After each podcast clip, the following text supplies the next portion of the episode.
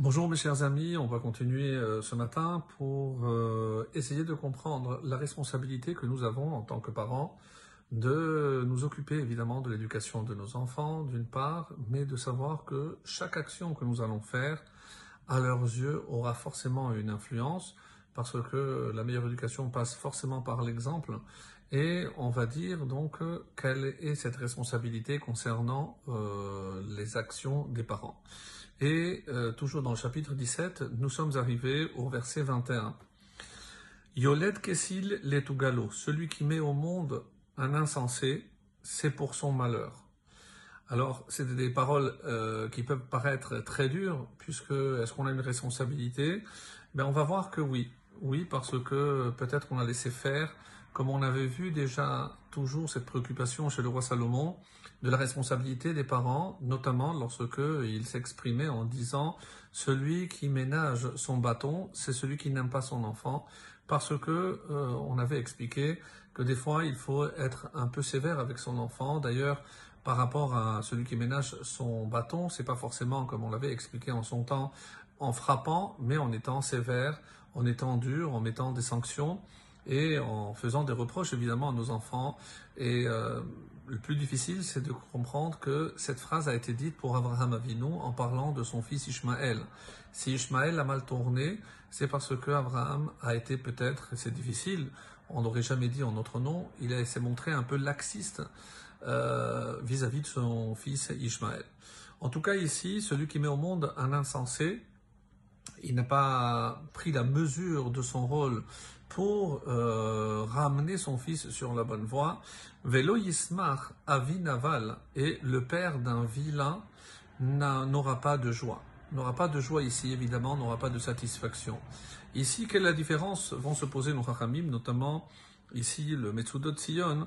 Euh, qu'est-ce que c'est un xil, un insensé, et qu'est-ce que c'est un naval?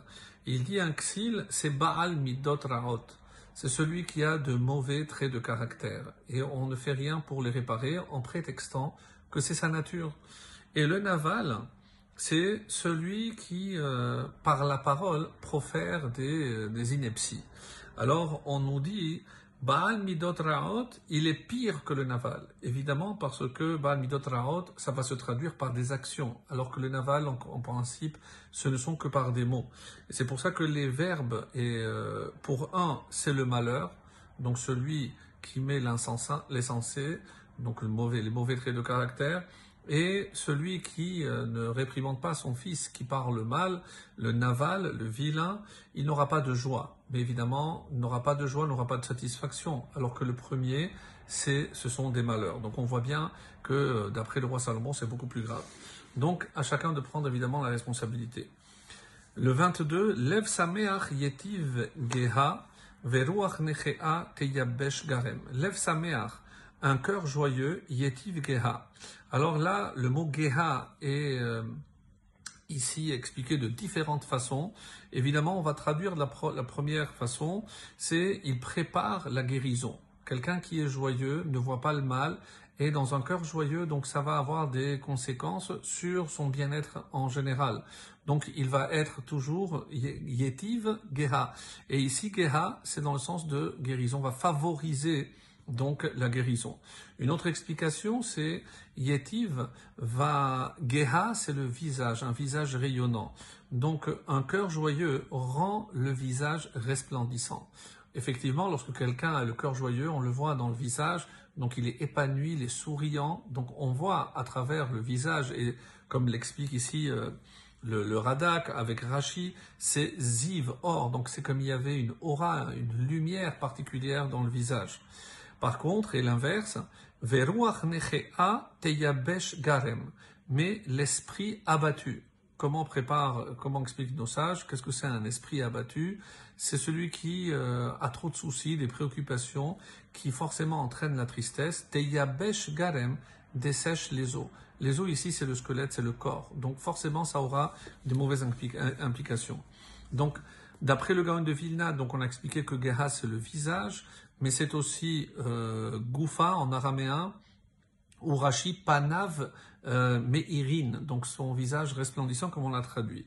Le Radak, comme le Rashi, parle ici de Ziv, de or, alors que le Radak, par exemple, ne mangera pas euh, parce que est triste, donc il ne mange pas, et ça va entraîner une décalcification des os, donc ça va entraîner une maladie, contrairement par opposition à la guérison.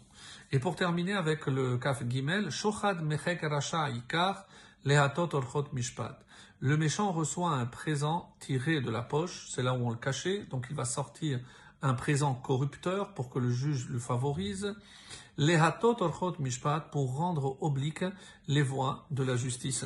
Et c'est ce que euh, les Chachamim expliquent en général, comme Metsudot Sion, c'est le rachat qui offre euh, un, parce qu'il sait qu'il est coupable, donc il offre au juge, mais Rashi préfère dire c'est un shochad, une corruption qu'on offre à Kadosh Baruch pour qu'il soit, pour qu'il nous juge favorablement. C'est quoi le shochad C'est les bonnes actions et la teshuva. Très bonne journée à tous.